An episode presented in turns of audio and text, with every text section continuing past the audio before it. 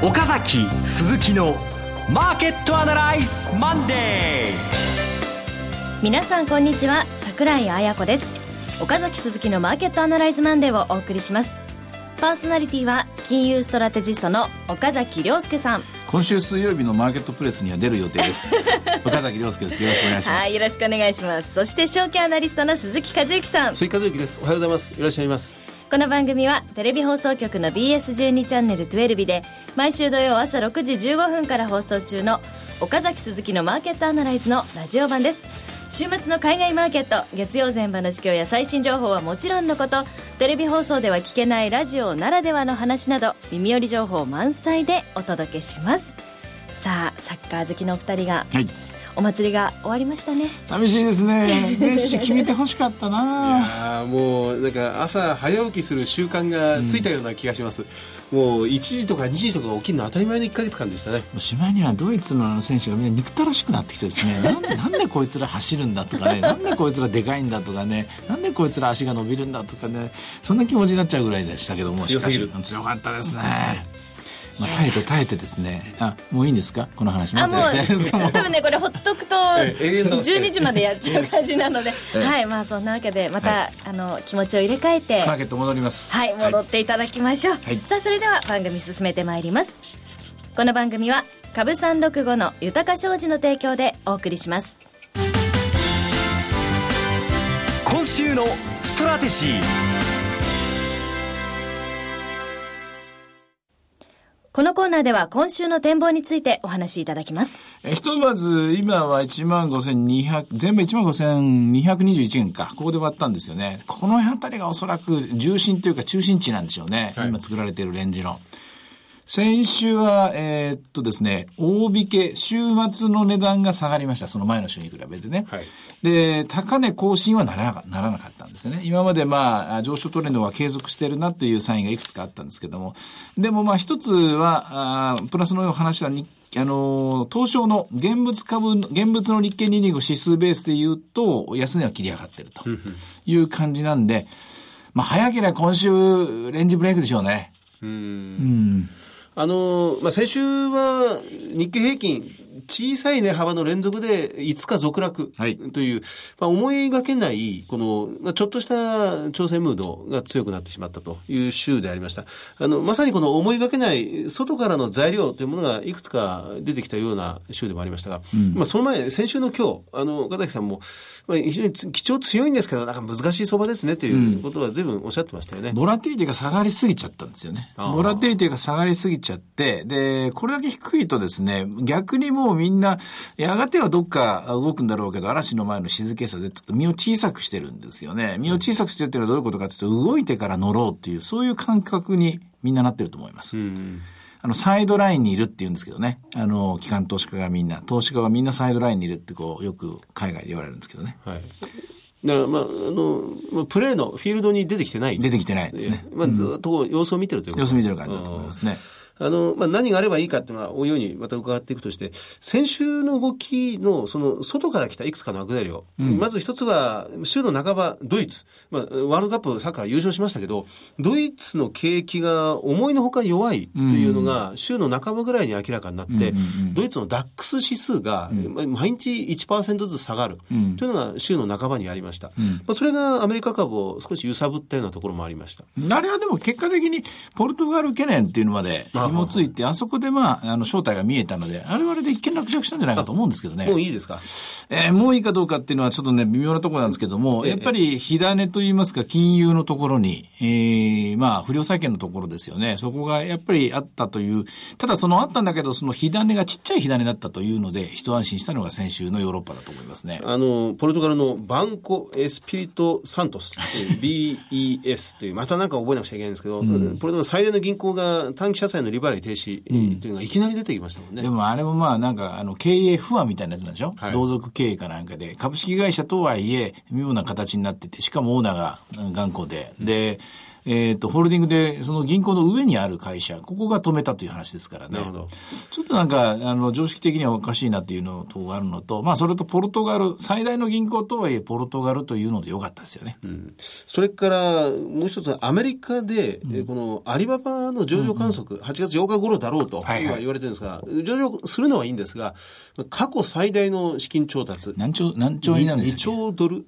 2兆ドルじゃないですか。2兆円 ?2 兆円じゃないですか。2兆円、2兆ドル大きすぎますね。すね2兆円の資金調達で、うんえーま、フェイスブックを上回るという。で、まあ、これによって、アメリカのモメンタムストック、IT 関連の相当とんがったところに対して換金売りが結構出ている。まあ、それがまたナスダックの急落なんかも導いているというのが週半ばに出てきました。ところが、その一方でアップル、分割後のアップルは新高値更新みたいなね、現象も起きてたりして、これもまた読みづらい展開ですよね。ただ、アリババの話、これを換金売りみたいな、この単純なストーリーですけど、これはこれでマーケットに響いていると思いますね。うんまあ、それよりも、あの、実際には木曜日に、えー、株価はちょっと緩んだんですけども、日本株ですけどもね、はい、機械受注統計。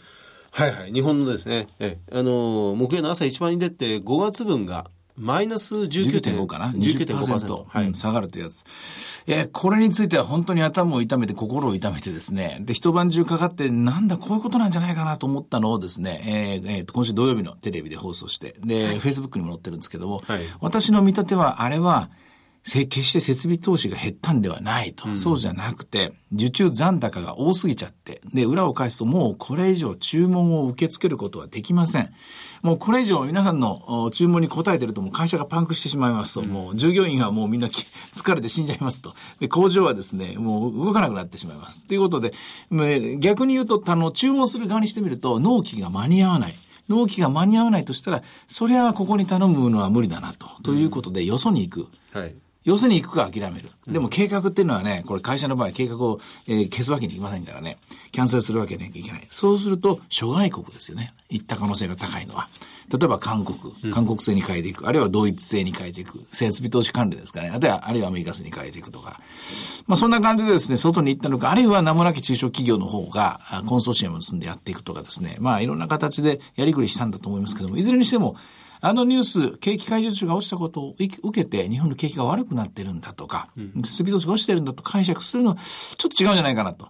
いうのが私の結論です。うん。あの、まあ、これも土曜日の番組、テレビの方では少しお話が出たんですが、この90年代の日本の、うん、まあ、工場調整、えー、過剰三兄弟と言われた、その過剰設備、はい、過剰雇用、過剰債務というもの、うん、これが日本的経営でダメなんだと。80年代バブルで積み上がってしまったものは全部否定されるような動きが、まあ、10年、20年続いたわけですよね。うん、その結果今、全部逆の動きに今入ってきてる。全部それが表が裏になっちゃいましたね。うん、で、要するに、えー、雇用が不足、うん、設備が不足、で、借り入れをもっと増やさなきゃいけないと。こういう時代ですよね。借り入れ増やさないと ROE 上がりませんからね。面白いもんですよね。まあ、一つの時代というのは10年間続くぐらいの大きな流れが時代というものだとよく言われますが、うん、そうすると、この過剰だった雇用が足りなくなる。で、足りない時代がまた10年間ぐらい続くと。そうです。過剰と言われた設備が全部不足になっていくと。うん、こういうわけですね。その設備、これから増産投資を、企業がしていくってことはちょっと考えづらいんですが、どういうところで設備投資というのは起こっていくと考えられますか？テーマが決まって、その指針を国なり、あるいは、えー、国を中心としたですね、一種の、まあ、コンソーシア、コンソーシア、コンソーシアムか、えー、あの、企業団体ですね。これができると、例えば、まあ番組でもやりましたけども、燃料電池。という大きなプロジェクト、はい、2020年までにここまでやるぞという東京オリンピック目標、あるいはロボットとかですね、何か大きなキーワード、それを目指して、それに、えー、沿ったものであれば、どんどん設備投資していこう。こういう機運は高まると思いますね。あと、まあ、雇用に関して言うと、やはり正規、非正規の問題。これをいち早く、どんどん非正規を正規に変えていく積極的な企業は勝ち組になると思います。あの、まあ、おそらくまだ見えていないものがこれからもどんどん出てくる、うん、テーマとしてはですね、はい、だと思うんですが、そういうところにお金が流れ、企業の行動が、アクションがこれから始まっていくということになるとすれば、やっぱり株式市場、まあ、サイドラインにいると、今おっしゃいましたけど、まだみんな様子見てるってことなんでしょうか？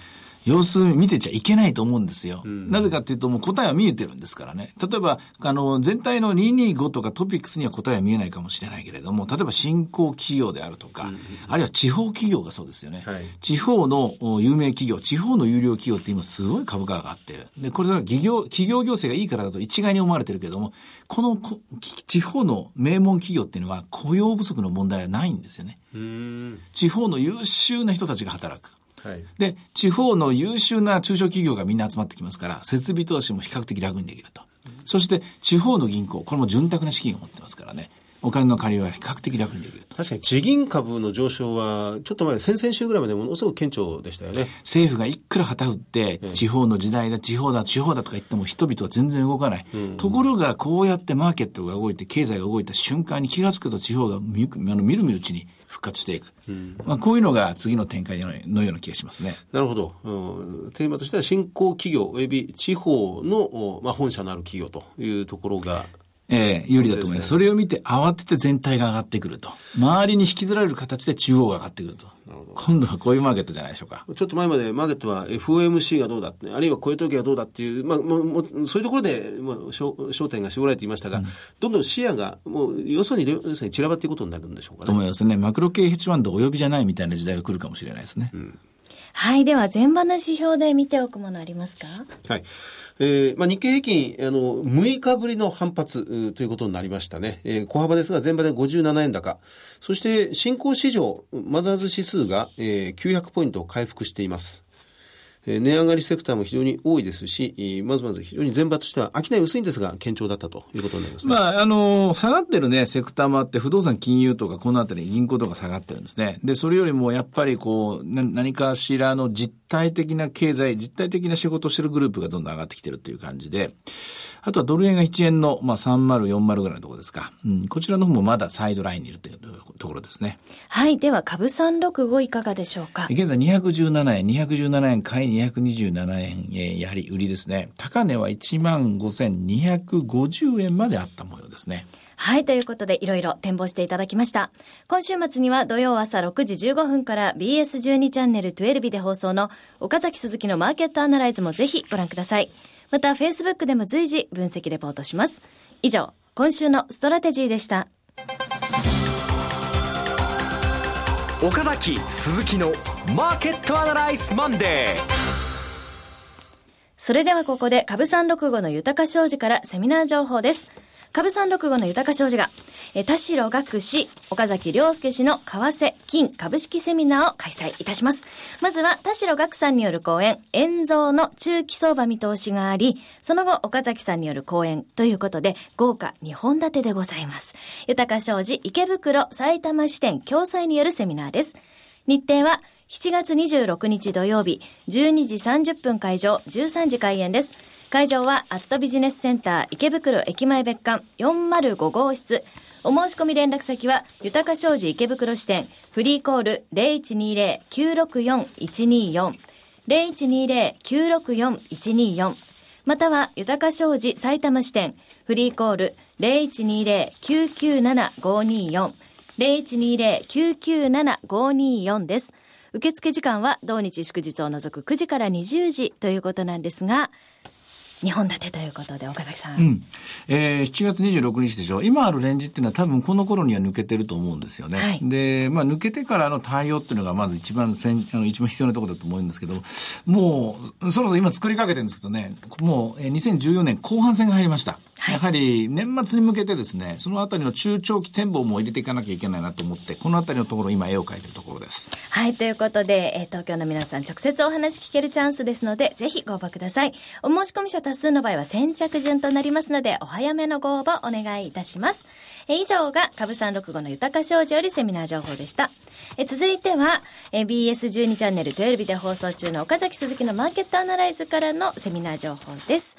えー、こちらがですね、まず北海道セミナーということで、9月13日土曜日、北海道で無料の投資家セミナーリアルマーケットアナライズ2014 in 札幌開催でございます。うん、初の札幌。何が美味しいのかな、9月13日。まあ何でも美味しいですけどね。ねはい、いや、いい時期ですね、9月ね。うん、えー、会場は札幌国際ビルになります。応募方法は BS12 チャンネル12の岡崎鈴木のマーケットアナライズを検索いただきまして、番組ホームページからリアルマーケットアナライズ 2014in 札幌の応募フォームにご記入いただくか、電話番号0120-953-255 0120-953-255から通話料無料自動音声応答サービスにて24時間ご応募を受けたまっております。締め切りは8月の25日です。ふるってご応募いただければと思います。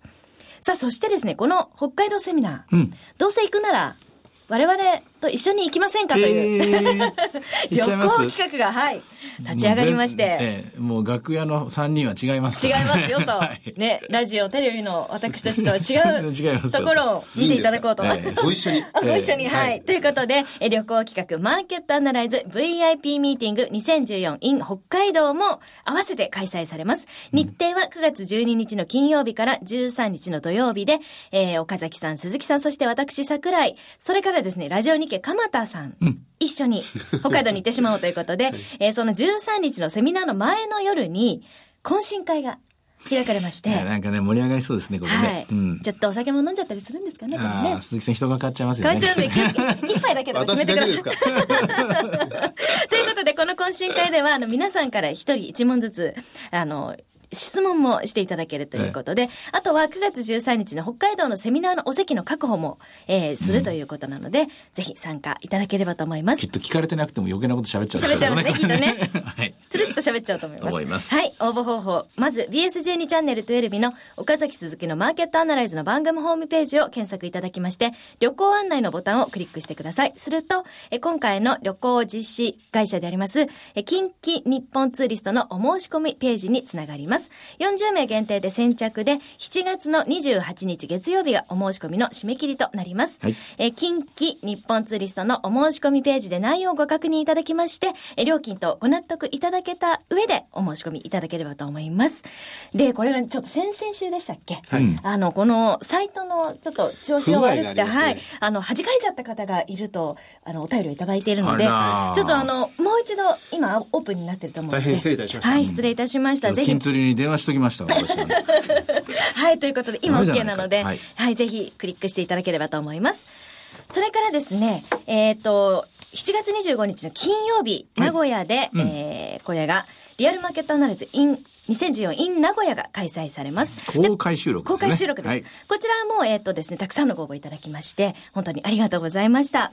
で、説明だけさせていただきますと、この IR エキスポの25日当日のセミナー、の、あれ？違った。25日に IR エキスポの会場内の特設ステージ B で公開収録があります。うん、そうですね。こちらは、えっ、ー、と、先着順。はい。で、その後ですね、番組収録が終わった後みんなで一緒に、えー、会場を移会場を移します。さあ、はい。そして、えー、セミナーが行われます。これだから公開収録は、えー、この、えっ、と、エキスポの、はい、オープンとほぼ同時で10時15分ですよね。10時に開いて我々10時15分から始めて、はい、で、それが終わってから、11時とか12時ぐらい。11時ぐらいから、はい、うん、1時間。のセミナーセミナーがあるということなので。はい、はい。まず、あの、お送りしました応募はがきの、まあ、当選はがきですね。はい。を忘れないでいただくのと、もう一つ大事なのが、うん、えっ、と、IR エキスポの事前登録というのが、入場事前登録があるので、こちらもお願いできればということで、うん、えー、ぜひ、もうすぐですのでね。そうですね。はい、皆様に会えるの、楽しみにしております。名古屋です。はい。ということで、以上、セミナーのお知らせでした。フォローアップアナライズこのコーナーでは先週放送の BS12 チャンネル12日岡崎鈴木のマーケットアナライズについてお二人にレビューしてもらいます。はい。あの、ファンドアナリストの吉井さんにお越しいただいて、日本株のこの上半期、1月6月のパフォーマンスの良いファンド3本ご紹介いただきました。ダイヤム、新興市場日本株ファンド、それから SBI 小型株、成長株ファンド、J クール、そして、えー、ひふみ投資の、まあ、この3本をご紹介いただいて、みんなこの年間で6割、ないし3割上昇するという非常に好調でしたね。で、いずれもこの新興市場、ないしは小型株というものをかなり重点的に組み込むというファンドでありまして、うんまあ、それぞれ特徴は、まあ、各社各有に違うんですが、でも、銘柄も、まあ、ミクシィを重点的に組み入れてる。うん、あるいは、このファーストエスコという省エネビジネスに特化した、まあ、コンサルティング会社なども入れてると。まあ、こういうところが。スター銘柄いっぱい入ってますよね。そうですね。面白いでも三社三様で被ってないんですよね、銘柄がね。あの、売買回転率も、この DIAM のファンドは年間で300%、うん。まあ、回転率ということですから、ゴロゴロ銘柄入れ替わるという特徴があり、一方で SBI の方は、これは年間回転率50%くらいですから、じっくり持つというような状況ですね。あの、小型株のパフォーマンスが今年前半非常に良かったのですが、はい。っぱりこういう投資信託が相当活躍していたということになるんでしょうか？うん、その可能性は高いですね。それと海外でもやはりここにですね、えー、アルファがある、要するに付加価値がある、他の銘柄全体では得られないような銘柄があるということで、ずっと目をつけてるヘッジファンド多くありますから。うんそういう意味では、まあ、今回の、まあ、このあたりのところのアウトパフォーマンスというのはですね、個人投資家だけでなくて、プロの人たちも暗躍していたということは事実だと思います。なるほど。あの、まあ、これ1、1月から6月までのパフォーマンスで良かったものということをご紹介いただきましたが、まあ、やっぱりこれからもしばらく新興株続きそうですね。それと、あの、一つ二つ、なんだこれは見たことないなっていう銘柄は、これ、あの、目論見書とかですね、報告書、えー、ダウンロードできますからね。で、どこでも見れる、インターネット環境があれば見れるものですから、一回こう紐解いてみて、へえ、こういう銘柄買ってんだ、なんでだろうなって考えてみるところ、うん、これが自分にとってプラスになる、えー、その可能性高いと思いますよ。だって普通の企業の上場銘柄より多いんですよね、ファンドって。あ、そうそう、3000とか5000とかそう その中からまあ選ぶのも大変だと思うんですが、うん、まあでもそういう目を養っておくと将来的には絶対あれですよね、投資の力になりますよね。これから普通のファンドアナリスト、吉井さんみたいな人たちのもっと増えてきて、で、もっと、えー、エクスポージャー、あの、こういうメディアへの露出って増えてくると思いますね。ぜひ番組でもね、また取り上げて、ね、はい、い。きたいと思います。はい、さあ、それでは今週の注目ポイントなんですが、はい、今週はアメリカよりも中国の経済統計が、えー、週の中も水曜も水曜日に出てきますね、うん、中国の鉱工業生産、それから6月の小売売高というのが出てきます。日本国内では週の頭、日銀金融政策決定会合がまた開催され、はい黒田日銀総裁の記者会見も火曜日に予定されています。あとアメリカは企業業績ですね、こちらの方がどんどん発表になって、そして15日水曜日にですね、えー、イエレン FRP 議長がですね、議会証言です。えー、金融政策、ここまでの報告と今後の展望を語りますから、これは一応注目しておいた方がいいでしょうね。なんか、特にこれはサプライズっていう感じではないんですか？この。えー、まだそこまではいかないと思いますね。で、小売からですね、連銀の景気指数とかずっと続くんですけれども、今週は特に決め手というよりは、やっぱり議長の発言ですね。どちらの方向いているのかっていうところ、ここはみんな世界中が注目すると思いますね。はい。さあ、それからお知らせがあります。はい、来週7月21日が、ラジオ日経開局60周年記念、夏のリスナー感謝デーということで、うん、我々も特番。この日、月曜日なんですね。月曜日なんです。海の日でしょ？はい、祝日。そう、普段あの月曜日祝日の日は我々の番組お休みなんですが。休めないんですか？休めません。しかも、しかも特番ということで1時間やります。うん、1時間、じゃあ早く。早く来ないといけます。そうなんです。えっとですね、いつもこの番組11時35分スタートなんですが、この日は11時からスタートなので、うん、えー、間違えずに30分前から聞いてい1時間番組。1時間番組。危ないな。はい。午前、午前11時から12時までの番組、うん、1時間の拡大番組ということで、岡崎さん、早く来てくださいね。はい。もちろん、ストラテジーもやりますよね。はい、やりますので、はい、ぜひ聞いてください。さあ、岡崎鈴木のマーケットアナライズマンデー、そろそろお別れの時間です。ここまでのお話は、岡崎良介と、鈴木一之と、そして櫻井彩子でお送りしました。それでは今日はこの辺で失礼いたします。さよなら。この番組は株三六五の豊か商事の提供でお送りしました。